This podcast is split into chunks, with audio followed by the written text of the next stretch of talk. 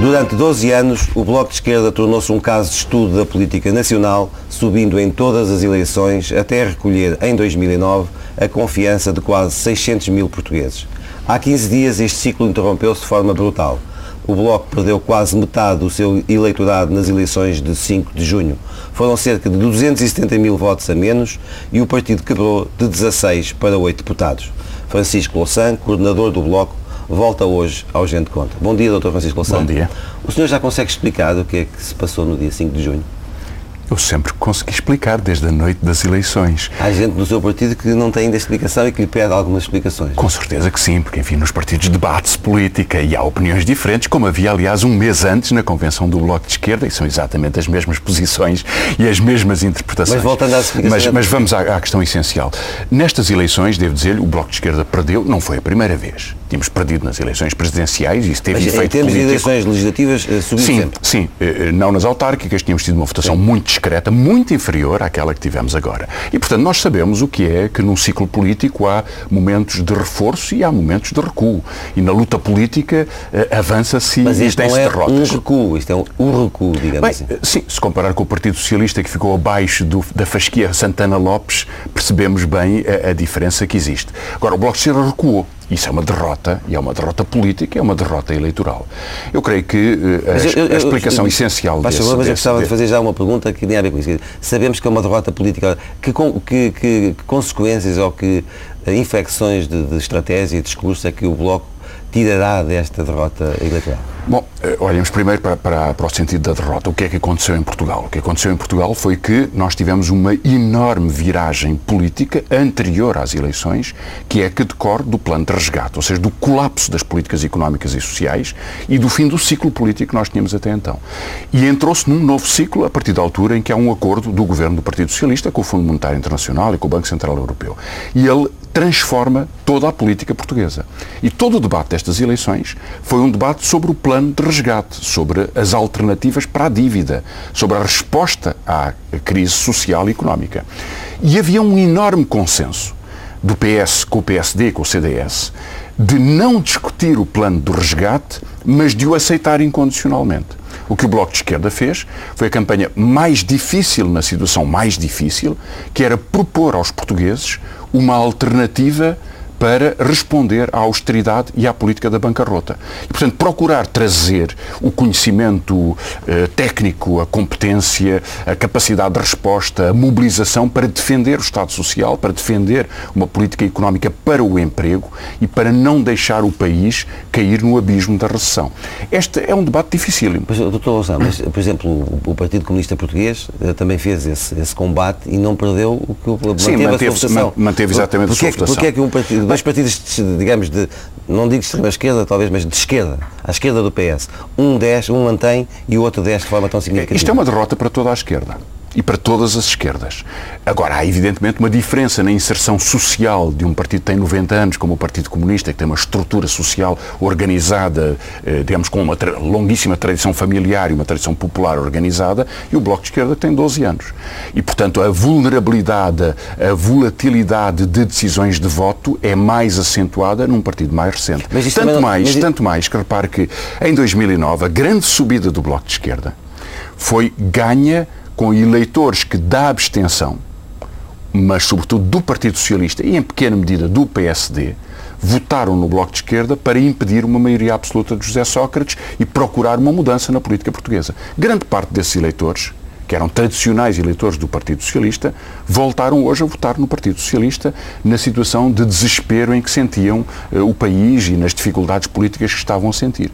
E, portanto, essas, essas transferências eleitorais, aliás, próprio Diário de Notícias uh, as interpretou assim, como é natural, uh, representaram uma polarização do país à direita, puxando o país para uma viragem à direita, que acabou, aliás, por dar uma gigantesca transferência de votos do PS para o PSD. Eu estive com as sondagens da Universidade Católica que foram feitas durante a campanha eleitoral uhum. e estive a ver a distribuição da, da intenção de voto do Bloco de Esquerda por uh, escalões etários. O Bloco de Esquerda tem, entre, entre, as pessoas mais, mais jovens, uma, uh, uma penetração muito elevada. O Bloco de Esquerda e o CDS. Sim. Isso, Exato. E isso eu, eu, eu reparei. Uh, não acha também que essas pessoas que ao longo destes anos têm vindo a confiar no Bloco de Esquerda uh, queriam que o partido tivesse uma outra atitude em termos da, da participação do governo, da mudança, da mudança, da realidade, que o partido não uh, conseguiu concretizar, remetendo-se para esta posição um bocadinho semelhante à do Partido Comunista de ser um partido de protesto? Não, uh, acho que algumas dessas pessoas se transferiram para a abstenção, outras uh, que tinham votado no Partido Socialista voltaram a votar no Partido Socialista. Mas há, num universo eleitoral muito amplo, de centenas de milhares de pessoas, motivações muito diferenciadas, não é? Como acontece. É, acha como que esta aqui não terá sido a principal? Um, eu acho que houve um, críticas, eh, uma parte do eleitorado que viu de uma forma muito crítica uh, algumas das intervenções do Bloco de Esquerda, por exemplo, o facto de não ter reunido com a Troika. E o senhor um, que pensa dessa? Foi um erro? Eu, eu, eu acho que uh, o Bloco de Esquerda uh, procedeu segundo princípios corretos. Não quis fingir que havia uma negociação que não havia e que os partidos que fingiram não fizeram. PSD mas e o CDS fosse, não negociaram. Mas se fosse Agora, hoje, iria. Uh, se fosse hoje, viria, veria com outros olhos esta, essa reunião, porque, um, sendo absolutamente correto e justificado dizer aos portugueses que um partido sério discute com o governo eleito do seu país e é este governo que representa o Estado português que negocia com instâncias internacionais. E, portanto, não há negociações paralelas. É uma atitude de demagogia populista, antinacional, fingir que há várias negociações paralelas com entidades estrangeiras, porque não existem. Chegou-se ao ponto ridículo do PSD e o CDS terem alegado não terem lido bem o texto que disseram ter assinado. Agora, o que é facto é que, para muitas pessoas, eh, o Bloco de Esquerda devia ter expresso pontos, esses pontos de vista junto desses delegados das instituições e, portanto, a nossa atitude foi, não foi compreendida e isso prejudicou-nos do ponto de vista eleitoral. Portanto, portanto hoje, poderíamos, ter tomado, hoje, poderíamos ter tomado uma atitude diferente, certa. Hoje, uh, para eu compreender isso e ficar completamente percebido, o senhor teria ido à reunião com os elementos da Troika? Bem, eu, eu não refaço a história porque isso não tem muito sentido, não é? Nós tomamos aquela atitude, ela foi criticada por uma parte do eleitorado, teve um custo sentiu eleitoral isso, para nós. Absolutamente. Essa crítica foi-nos expressa de uma forma muito clara por, por muitas pessoas. E, portanto, nós registámos-la, reconhecemos-la e respeitámos-la. Portanto, a nossa atitude não foi uh, compreendida por uma grande parte do eleitorado. Já, já, já que me falou nisso, eu, eu colocava-lhe aqui em cima da mesa também outras, outros, outros momentos. Por exemplo, a moção de censura ao governo. Não acha que foi outro erro? Do, do não, eu acho que a moção de censura foi corretíssima. Repare, a moção de censura, houve dois factos políticos avassaladores que demonstraram a, a utilidade da moção de censura. O primeiro foi que o governo estava a esconder ao Parlamento e a negociar secretamente um novo pacote que tinha imensas consequências. Tanto que é assim que é ele, ele, esse pacote, que conduz as medidas da bancarrota económica que está a ser organizado no contexto do plano de resgate. E esse pacote foi apresentado 12 horas depois da moção de censura. Estava pronto na altura da moção de censura. Mas o governo não quis dizer ao país o que tinha já acordado há semanas atrás com as instituições internacionais. O que demonstra uma política, uma política hipócrita. na altura dessas reuniões? Não, nós sabíamos, sabíamos da crise económica. E sabemos que a crise económica arrastava novas medidas. E por isso a moção de censura foi dirigida às propostas de alteração da lei laboral para facilitar os despedimentos, que são o coração do PEC 4. E essas nós já as conhecíamos. E o que nós dissemos ao Governo foi, nós queremos parar estas medidas. Parem estas medidas e então falamos sobre políticas sociais. Mas uma medida num país que tem 700 mil desempregados, que facilita os despedimentos, que diminui a indenização, que ataca os trabalhadores mais vulneráveis, é uma medida socialmente desastrosa e até de um cinismo social inaceitável. Agora, houve depois já também, vamos, já vamos à realidade social do país. Eu certo. gostava de considerar... Não, mas, mas deixa-me só responder sobre a moção de censura. A moção de censura foi no dia 9, no dia 10 de manhã foi apresentado o PEC e no dia 12 houve a manifestação da geração Arrasca. Ou seja, uma parte importante do país de uma forma está, totalmente está, alheia ao Bloco a dizer que o Bloco de Esquerda aqui não, manipulasse esses protestos? Estou a dizer, não, estou, estou, a dizer que nós tomamos a decisão da moção de censura antes da, da manifestação. Mas a manifestação... Já sabia que ia haver a manifestação? Não, não. Um mês antes não se sabia que ia haver a manifestação, muito menos a dimensão que aquele protesto representava, sim. não é? Como bem, como bem sabe. Agora, o que ele demonstrou de pessoas que votavam em muitos partidos diferentes e muitos se abstêm, mas mostrou que havia gerações que protestavam contra a fratura social deste país. E, portanto, o que a moção de censura indicou foi uma vontade de mudar. É preciso caminharmos para um governo de esquerda, é preciso respondermos Mas, mas para esse governo social. de esquerda, porventura, é necessário que o, que, o, que o Bloco de Esquerda esteja disponível para acordos com outros partidos, nomeadamente o Partido Socialista. Essa é, aliás, uma, uma das críticas que também se ouve e é também uma das razões que muita gente, enfim, de forma avulsa, avança para tentar explicar a queda do Bloco de Esquerda. Assumo ou não... Eu não concordo com não esse concordo. ponto de vista. Não concordo. Esse ponto de vista tem sido defendido pelo Daniel Oliveira, ou por Rui Tavares, ou por outras pessoas. E eu não concordo. Porque eles pedem-nos, eh, têm uma posição consistente, que é dizer-nos o seguinte: o Bloco de Esquerda tem que ser para o PS o que o CDS é para o PSD. Tem que se colar, garantir ao PS que vai proteger as suas soluções governamentais. Ora, eu olho para a experiência política concreta. Acho que na teoria política se podem fazer qual- arquiteturas maravilhosas. Se pode fazer, construir edifícios de, de fantasia eh, sem limite. Mas na vida concreta, nós temos a política portuguesa como ela é. E como ela é, é que o Partido Socialista é hoje um partido vinculado profundamente aos interesses económicos que representa e, com franqueza, um Congresso do Partido Socialista tem menos peso na decisão da política do governo do que o Conselho de Administração da Motengil. E, portanto, quando um partido chega a uma campanha eleitoral e ocultou que entregou 10 mil milhões de euros, como diz o relatório do Tribunal de Contas, no reforço das parcerias público-privado, metade para a Motengil e para o Banco Espírito Santo. Então eu não estou a falar de pessoas que são portadoras de ideias volúveis. Mas essa análise que faz então remete eh, o, o, o partido, o Bloco de Esquerda, para um- uma zona de protesto durante absolutamente anos? não. Não, absolutamente não. Então, é Remete-nos alternativa? remete-nos para a obrigação de lutar pela criação de uma mudança política. Mas ainda bem que falou nessa, na, que- prisão, é na que- prisão desses militantes, eh, enfim, de uma geração, Daniel Oliveira e Rui Tavares, de uma geração, geração mais jovem do Bloco de Esquerda. Ehm, não se pode dizer que o senhor, que o Luís Fazenda, eh, que mesmo Miguel Portas, eh, embora também já, falemos, já, já iremos falar dele, estão, digamos, muito ligados às origens do Bloco de Sim, Esquerda, eh, aos partidos, à luta da extrema-esquerda antifascista e não tem, não tem hoje uma, uma posição um bocadinho conservadora em relação, em relação ao futuro. Absoluta. Bom, que, que se interpretar assim, eu, eu ouço a sua opinião com respeito. Não, Agora, isto é uma pergunta. Ou pelo menos, digamos, uma, uma, uma, uma, uma declaração para o senhor A nossa a, a- a- a criação do Bloco de Esquerda foi uma mudança total de paradigma político na política portuguesa.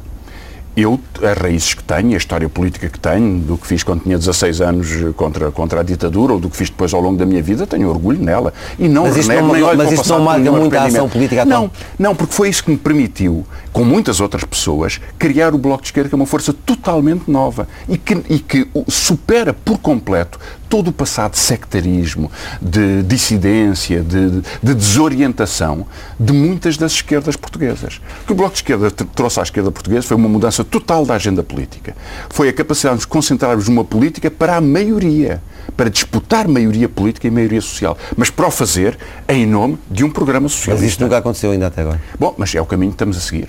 Com 12 anos avançámos imenso, como nenhum outro, nenhum outro partido de esquerda avançou em nenhum outro partido da Europa. Há um único partido que se pode comparar connosco, que é o Die Linke na Alemanha, que tem cerca de 8% ou 7%, mas que vem, como sabe, de um homem que foi o ministro das Finanças da social-democracia alemã, o Oscar Lafontaine, junto com um antigo Partido Comunista. Portanto, é uma fusão de partidos com enormes tradições. Não é o caso do Bloco de Esquerda. O Bloco de Esquerda tem a mesma força social que um dos maiores partidos da esquerda na Europa, num país como, como a Alemanha, a partir da conjugação, de- da criação de novas capacidades, de nova forma de intervenção.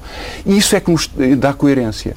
Porque dizer que nós vamos, eh, digamos, fazer o favor de apoiar as políticas da bancarrota ou da austeridade do Partido Socialista é desistir da esquerda, é abandonar a capacidade da esquerda. O Partido Socialista conduz à derrota.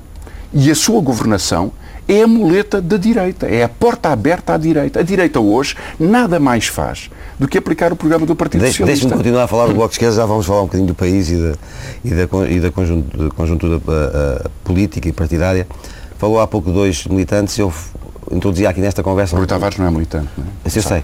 Ah, mas ah, esteve nas listas do Bloco Sim, de sim, Esquerda. sim, ao- e tem a mesma posição que o Daniel. ao Parlamento Europeu. Mas eu falaria aqui, outro- falaria aqui de, outro, de outra militante, Joana Amaral Dias, que foi eh, ex-deputada do Bloco de Esquerda e que disse que era preciso uma reflexão profunda em relação à liderança do partido e até disse que Francisco Louçã, neste momento, era um líder à rasca. Como é que comenta essas afirmações? Bem, sabe, eu acho que o ressentimento não deve mover a política. Uh, mas eu fiquei encantado com o facto da Joana Amaral Dias dizer um pouco mais do que o que me citou. Que ela disse é que estava disponível para dirigir o Bloco de Esquerda. Como ela não foi às últimas três convenções do Bloco, enfim, infelizmente não ouvimos a sua voz, isto quer dizer que ela hoje tem uma nova atitude perante o Bloco. E eu só fico contente com isso.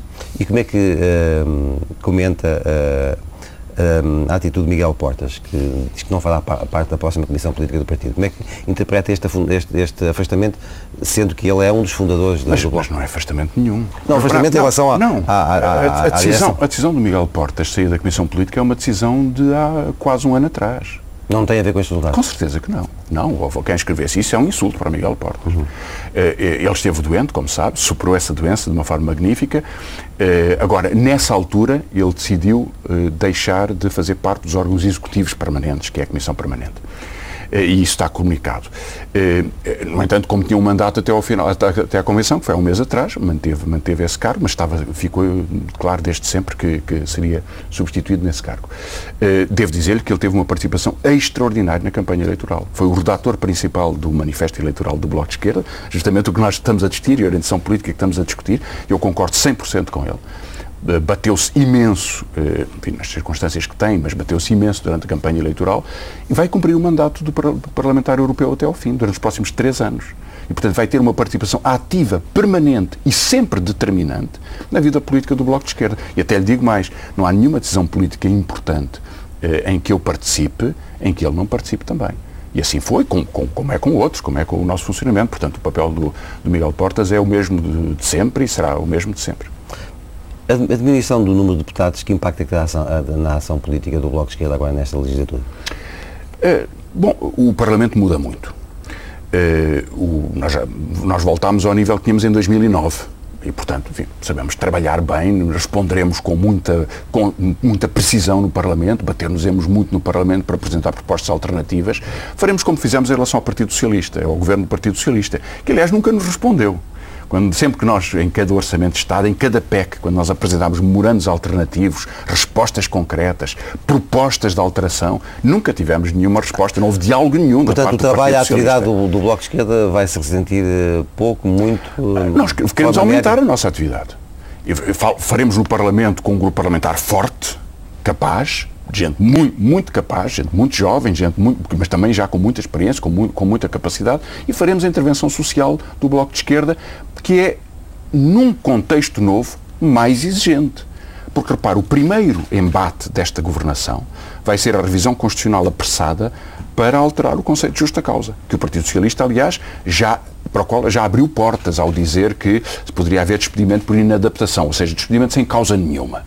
E, portanto, esta alteração das leis laborais vai ser uma cavalgada política que desafia imediatamente o movimento sindical e a luta social. E o Bloco de tem uma enorme presença no movimento sindical, em comissões de trabalhadores das maiores empresas, em, na luta sindical, na luta social, na representação política, e nós queremos estar ativíssimos nessa intervenção e queremos reforçá-la. Uma das consequências desta grande derrota foi que o Sr. perdeu o líder parlamentar. Uh, quem é que vai ser o novo líder parlamentar? Bom, vamos ver. O José Manuel Pureza foi um excelente líder parlamentar.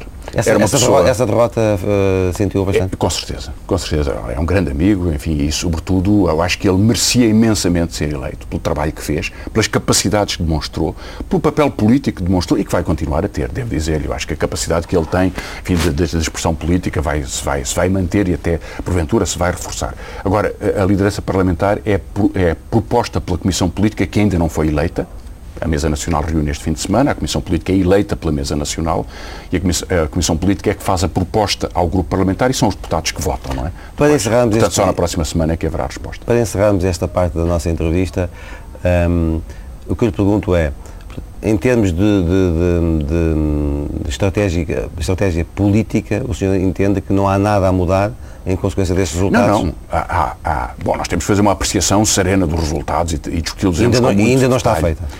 Bom, nós já o fizemos ao nível da direção, eh, mas há ideias novas que surgem. Vai ser feito em assembleias do partido, vai ser feito em setembro uma grande reunião que vamos fazer eh, em Coimbra, convidando muitas pessoas do, do Bloco e de fora do Bloco, eh, analistas políticos, analistas eleitorais, ativistas sociais, intelectuais, académicos. E admite que aí pode haver inflexões Nós, nós aprendemos áreas. com o debate, temos que aprender com o debate. E temos, e sobretudo, repare, nós estamos agora num novo ciclo político.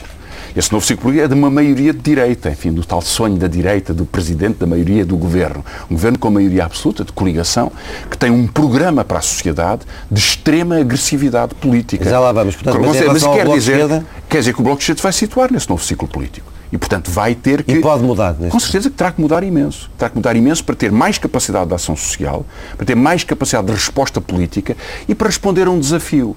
É que agora há uma enorme coligação entre o governo da maioria absoluta e os compromissos que o Partido Socialista fez com essa governação.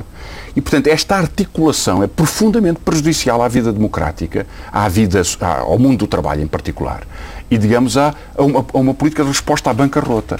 E nós queremos responder, confrontar essa articulação com respostas que possam mobilizar a esquerda, que possam trazer esquerda para a luta política e para a luta social. Isso implica muita capacidade de ação política, que isso será, evidentemente, um mundo novo para a nossa intervenção. Francisco Louça sobre os resultados eleitorais do Bloco de Esquerda. O Bloco de Esquerda recuou. Isso é uma derrota, e é uma derrota política, é uma derrota eleitoral.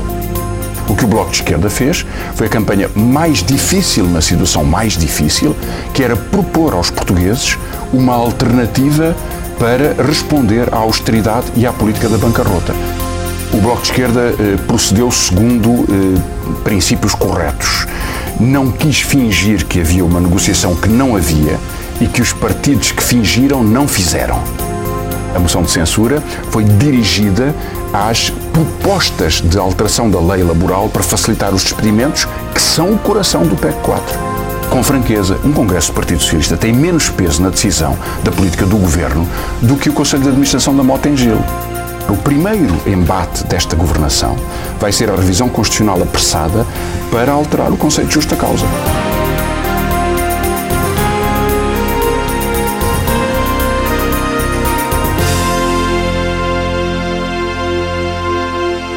Vamos então falar de, do país.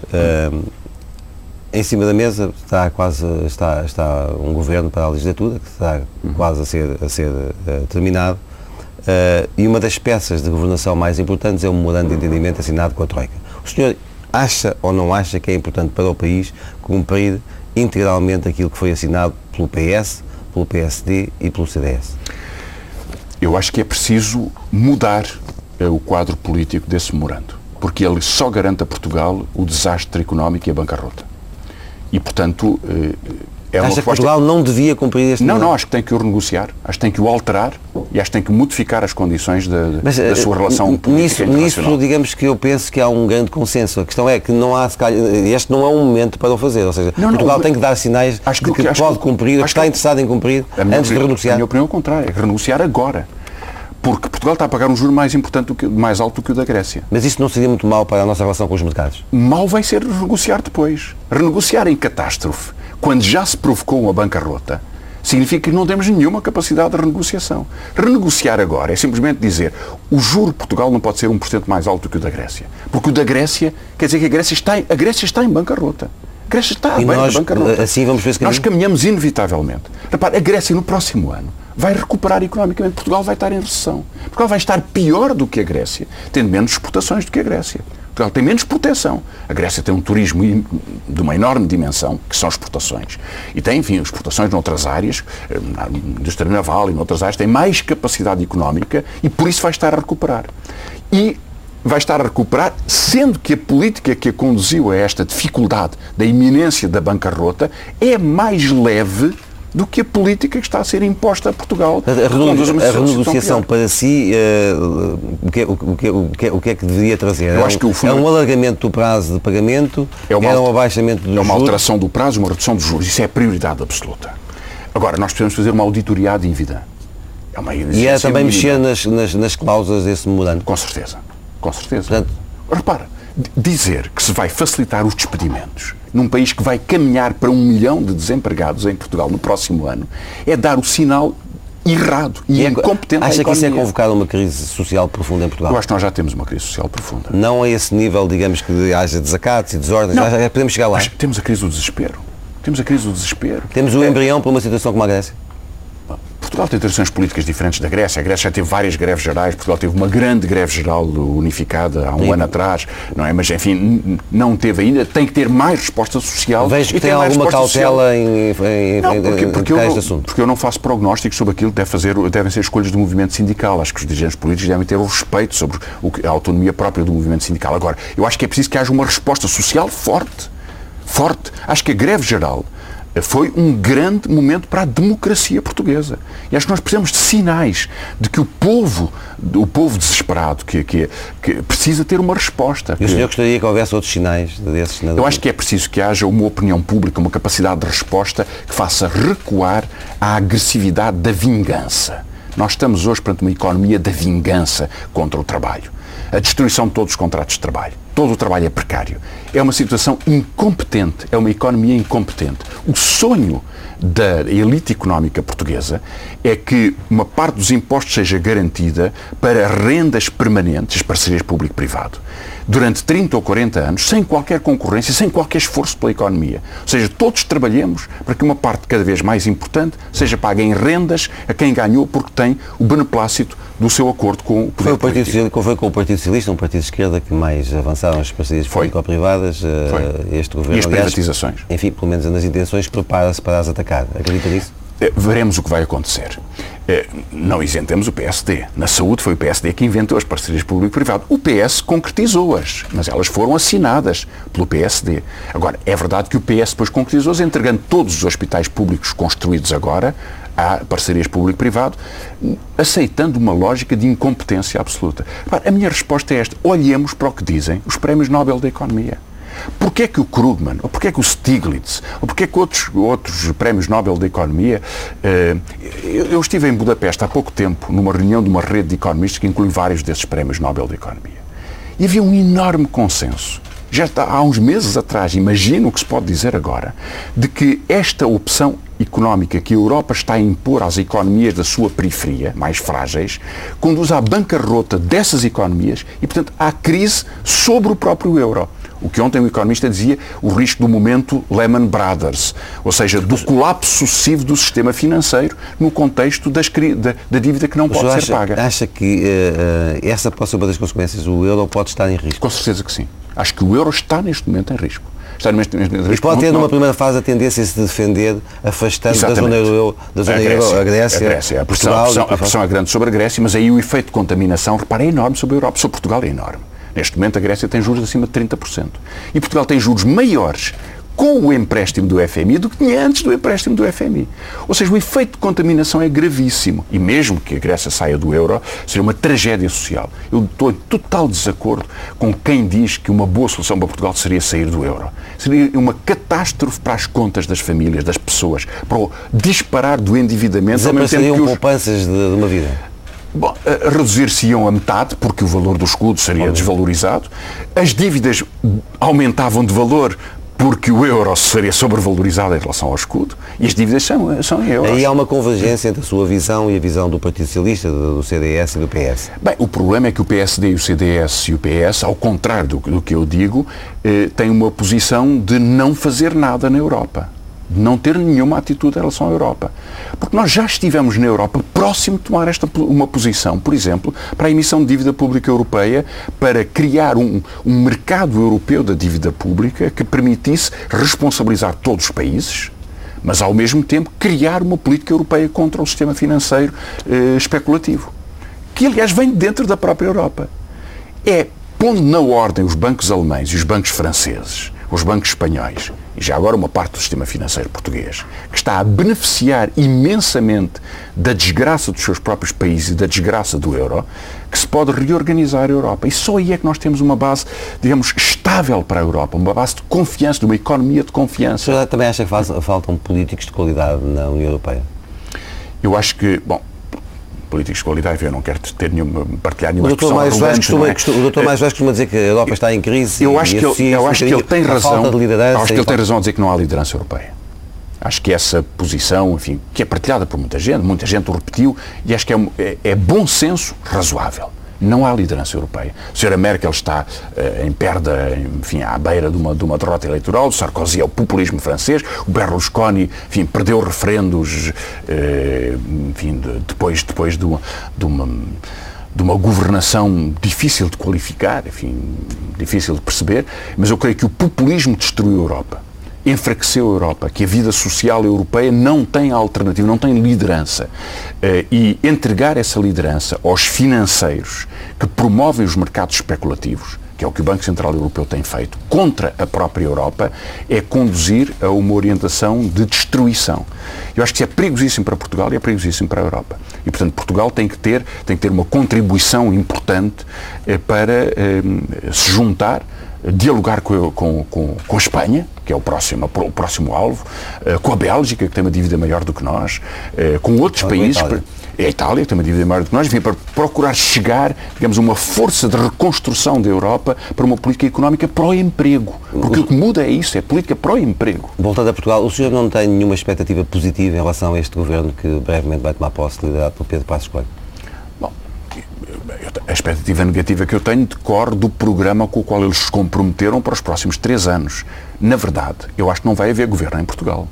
Vai haver uma espécie de regentes, de conselho administrativo que vai eh, cumprir as determinações de três em três meses, o Sr. Paul Thompson eh, e alguns outros. Mas para um eh, dia haver um, voltar a haver um governo em Portugal, enfim, para utilizar as suas palavras, é preciso que Portugal pague o que deve e, e, e saia é preciso que Portugal recupere a sua economia economia e depois paga Bom, aquilo mas, mas nunca, nunca se acertam contas sem recuperar a economia. A condição da vida social é recuperar a economia. Nós temos que pôr a, a, a política económica ao contrário do que tem sido. A prioridade atual é provocar a recessão e provocando a recessão, baixar os rendimentos do salário, ao mesmo tempo que aumenta o desemprego. Como é, é o pior dos mundos. O senhor combateria, portanto, é, é este, este atual momento português, apostando no crescimento económico, obviamente, mas como é que compatibilizaria isso com as nossas necessidades de reduzir o endividamento e o déficit? Por isso é que eu acho que é preciso uma renegociação da dívida. Para que, digamos, isso é, isso é a punção da dívida. Eu acho que é o ponto fundamental para a economia poder ter margem de manobra. Porque se eh, nós vamos eh, pagar a juros impossíveis impossíveis. Não há um único economista com quem fale, eh, de direita ou de esquerda, que lhe diga estes juros são aceitáveis para a economia portuguesa. Portanto, o que vai acontecer daqui a um ano, a dívida é maior e, portanto, a desconfiança dos mercados financeiros é maior e o ciclo de destruição continua. Portanto, ter prudência a não agora... que a Europa aprenda com o caso grego. Pois, mas a Europa tem reagido ao caso grego, veja, é, é mantendo a pressão, agora tem um novo empréstimo, portanto a dívida já é maior na Grécia. Mas é, não é só maior, é o desemprego é maior, o déficit é maior, uh, enfim, a, a, desorientação política é maior. Portanto, o que nós precisamos é um, um governo competente hoje. O que faria era renegociar a dívida, ajudar a relançar o investimento, para poder criar emprego e poder aumentar o produto e a capacidade de resposta aos problemas sociais fundamentais. Eh, a única alternativa que há para esta política sensata é correr para o desastre. E o desastre quer dizer que daqui a um ano, na iminência da bancarrota, nos vão dizer que, que temos que privatizar os hospitais, ou temos que aumentar a idade da reforma para 70 anos, ou temos que baixar os salários para, enfim, como hoje é um jovem licenciado em Portugal, tem 800 euros, ou 700 euros, ou 600 euros. É a solução. Ou seja, vão emigrar. E, portanto, é, torna-se um país deserto, um país incapaz eu acho que nós temos que responder agora, com muita coragem, com muita força. E acho que isso é o cerne de uma política socialista, uma política para, para responder às dificuldades económicas. Vejo aí a, a, sua linha de discurso para os próximos tempos em Portugal, ou seja, é preciso renegociar um memorando. Foi a minha intervenção durante a campanha eleitoral. E vai-se manter, é isso que eu Bom, Eu creio que se deve manter, porque é, é sensato. Repare, quantas pessoas, durante a campanha eleitoral, o Bagão Félix a dizer que era um juro agiota, o Nogueira Leite a dizer que era preciso renegociar, o João Duque a dizer que era preciso renegociar, mas quantos mais à, à nossa volta juntaram a opinião que o Bloco de Esquerda tinha defendido? Porque é, é consensual, é consensual. Só o disfarce político da arrogância governamental ou do poder, nós não queremos saber do que se passa no país, é que pode permitir dizer que vamos bem sendo o único país do mundo que estará em recessão no próximo ano. Marcelino, o único país do mundo. Ou seja, a economia portuguesa no próximo ano estará ao nível do princípio da década. E, portanto, com, mas com uma dívida maior. Portanto, pior do que no princípio da década. Isto, que competência é que isto tem? Mas que insensatez é que inunda este, este, este, estes espíritos para poderem dizer uh, disparates deste tipo, para poderem conduzir uh, com tanta crueldade pessoas à sua desgraça? Porque isso significa economias, uh, empresas a fechar significa o desemprego a aumentar, significa lojas a fechar, significa que o efeito multiplicador sobre a destruição de, todo, de toda a economia nunca para.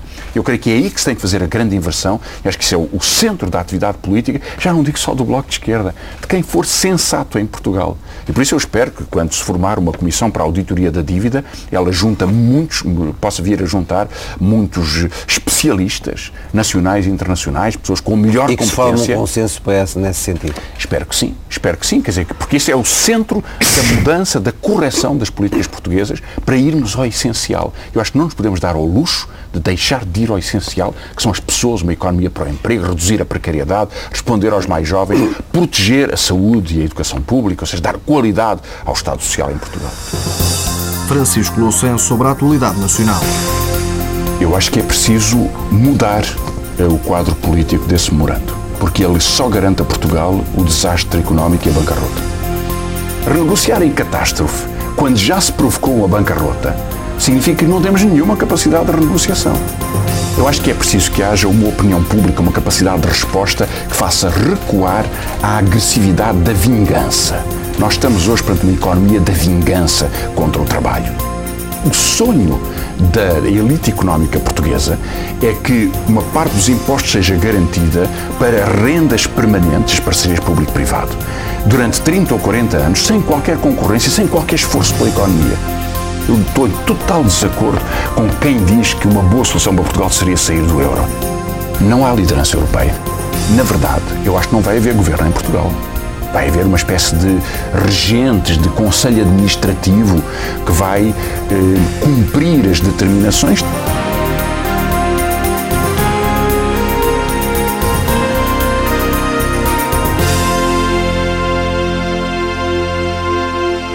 Doutor Francisco Louçã, proponho agora um, um, uma parte mais, mais pessoal. O senhor encarou os resultados legislativas como uma derrota pessoal e pergunto, e pergunto-lhe, chegou a pensar na demissão? Repare, isso seria a atitude mais covarde de todas. Porque perante as dificuldades, eu vivo num movimento em que tenho responsabilidades, muitas, eh, mas em que nos esforçamos todos para que ele possa ter uma resposta política importante. Fugir perante as dificuldades é uma atitude que eu não conheço. Eu mas, não conheço essa atitude. Mas também sente que ainda é importante para o Bloco de Esquerda a sua capacidade de cimentar a união entre os diversos tendências, chamamos assim, o Bloco? Com, com, com, certeza que sim, como a de muitas outras pessoas, devo dizer-lhe. O José Manuel Pureza fez isto de uma forma excelente ao nível do grupo parlamentar. E, e certamente que o papel lhe está reservado no partido a, a, ele depois vou, desta... Vou propor que ele seja incluído na Comissão Política, que tem um papel muito destacado na nossa, na nossa atividade.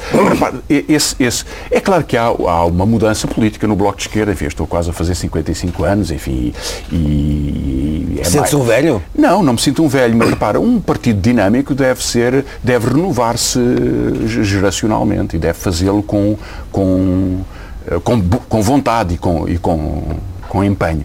Agora, é, é, nesse partido é preciso mobilizar todas as capacidades e muito mais nos momentos difíceis. Porque nós vamos ver um momento tão difícil no país tão difícil no país, que vai exigir os melhores economistas, os melhores sindicalistas, os melhores uh, deputados, os melhores autarcas, a melhor e capacidade o melhor política. o Bloco de Esquerda ainda é o senhor? Não, isso é o Bloco de Esquerda que decide. Eu tenho, tenho um mandato Mas sente-se sente uh, com uh, condições para continuar na, no quadro que tem? Absolutamente. Quer dizer, houve pessoas que pediram a minha admissão, enfim, a admissão da direção do Bloco de Esquerda, Daniel Oliveira, o Gil Garcia alguns outros, enfim. Mas é um debate que nós já estamos muito habituados, como sabe, é um debate repetido de, de, de convenção para convenção, enfim o Gil Garcia pediu uma convenção extraordinária no princípio deste ano, houve uma convenção, depois perdeu a convenção, já pede uma outra convenção extraordinária, mais ou menos um desporto eh, de, dessa corrente. Portanto, enfim, isso faz parte da vida. Eh, eu encaro com alguma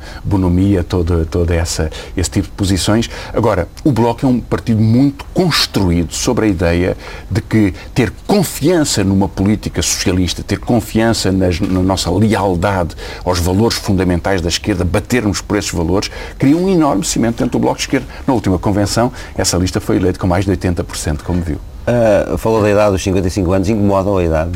Já não, nada, nada. Eu sou cada vez mais feliz ao longo da, da, do que tenho aprendido e acho, acho que sei muito mais agora do que sabia antes. Enfim, e como sabe, eh, estou numa posição muito mais eh, muito mais confortável hoje, enfim, sou, eh, sou professor universitário, fui fazendo a minha carreira universitária, queria até ser o único dirigente político que foi fazendo, ao mesmo tempo tinha um compromisso político no Parlamento e na vida política, que foi fazendo a sua atividade profissional e sendo avaliado por ela, enfim, cheguei ao... Enfim, ao onde é que arranja, ao, ao onde é que arranja tempo para uma atividade política, enfim, transbordante e depois ainda esse tempo para reflexão, para escrever, com, para com, dar com, com muita vontade, eu dou aulas, sou um dos economistas portugueses que tem mais obra publicada no estrangeiro. Mas um dia de trabalho para si quantas horas é que tem? Tem todas as que forem precisas. Mas eu faço-o com gosto. Devo dizer, tudo o que faço, faço com gosto. Não faço com nenhum sacrifício. Tenho um enorme prazer em fazer campanhas eleitorais, um enorme gosto em contactar com as pessoas. Faço-o com enorme vontade. É, acho que é uma aprendizagem imensa sobre a realidade do país. Ouvir um grupo de investigadores científicos em biotecnologia ou ouvir eh, trabalhadores desempregados na feira de espinho. Acho que é uma enorme aprendizagem. Bom, e faço a minha atividade académica e científica. Enfim, vou publicar com um conjunto de colegas um livro nos Estados Unidos daqui a pouco tempo. Tenho a satisfação de que os livros que publiquei nos últimos anos em Portugal tiver, foram enormes sucessos. E, como sabe, o livro sobre os donos de Portugal vai já na sétima edição talvez o livro de ensaio mais vendido no último ano uh, em Portugal. Uh, e eu acho que são contributos importantes. Acho, acho que a esquerda precisa de pensar precisa de pensar, precisa de aprender, de estudar, de discutir, de propor ideias, de ir ao debate de ideias com profundidade. E é isso que eu tenho procurado fazer. Se um dia o Bloco de Esquerda prescindisse o senhor uh, mantinha-se na atividade política ou refugiava-se somente na sua vida académica? Não, eu vou, não terei sempre as funções que tenho no, no, Bloco de Esquerda e serei sempre leal ao Bloco de Esquerda. A minha atividade política é, é a mesma de sempre e continuará nas funções diferentes que vier a ter no mas futuro. Mas política ativa, admitiria ser deputado, não, isso não... Bom, isso veremos, ou seja, não, não, não, não tomo decisões antecipadas. Mas, esse, mas, mas neste momento a sua convicção é que esse período ainda vem longe? Isso eu não pronuncio, isso eu não pronuncio, isso, isso veremos, essas decisões têm que ser anunciadas em primeira mão e discutidas com o partido, enfim. Nós estamos agora, estamos agora a virar o, o, Bloco de Esquerda para a resposta a este governo de direita, para este novo ciclo político, falamos com muita força, com muita determinação, puxando ao máximo por todas as pessoas e por todas as suas capacidades, e eu darei o melhor de mim próprio nesse, nesse contexto. Como lhe disse, enfim, acho que tem que haver renovações geracionais, empenhar-me-ei nisso, em ajudar ao máximo possível essa renovação, porque ela fará um Bloco de Esquerda mais forte. Um, e continuarei sempre ativo e dedicado à, às ideias que me movem desde meus, desde os meus 15 anos. Não as abandonarei porque acho que elas fa fazem parte, sabe, a coerência é o que faz falta na política portuguesa e eu darei o melhor de mim próprio para, para, para a coerência com que posso contribuir para, para as ideias eh, da esquerda, da esquerda em Portugal. Agora, eh, tenho um imenso gosto na minha atividade profissional eh, e falo-ei, enfim, se tiver mais tempo, dedicar-me muito mais a ela, como, como, como é evidente, porque tenho imensos projetos nessa, área, tenho imensos projetos de investigação científica com equipas internacionais e com alguns dos meus colegas em diversas áreas. Temos publicado bastante, trabalhado bastante, como sabe, isso é muito exigente, publicar um artigo numa revista científica, como eu tenho feito feito em várias áreas, da, da biologia à, à, à economia e, à, e às ciências computacionais. Enfim, é um enorme trabalho e faço com o mesmo gosto com que faço tudo na vida. Francisco Louçã sobre o seu percurso pessoal. Fugir perante as dificuldades é uma atitude que eu não conheço. Eu sou cada vez mais feliz ao longo do que tenho aprendido e acho, acho que sei muito mais agora do que sabia antes. Eu dou aulas, sou um dos economistas portugueses que tem mais obra publicada no estrangeiro tenho um enorme prazer em fazer campanhas eleitorais, um enorme gosto em contactar com as pessoas. Faço com enorme vontade. Tenho a satisfação de que os livros que publiquei nos últimos anos em Portugal tiver, foram enormes sucessos. Tem que haver renovações geracionais. Empenhar-me-ei nisso, em ajudar ao máximo possível essa renovação, porque ela fará um bloco de esquerda mais forte continuarei sempre ativo e dedicado às ideias que me movem desde os meus, desde os meus 15 anos.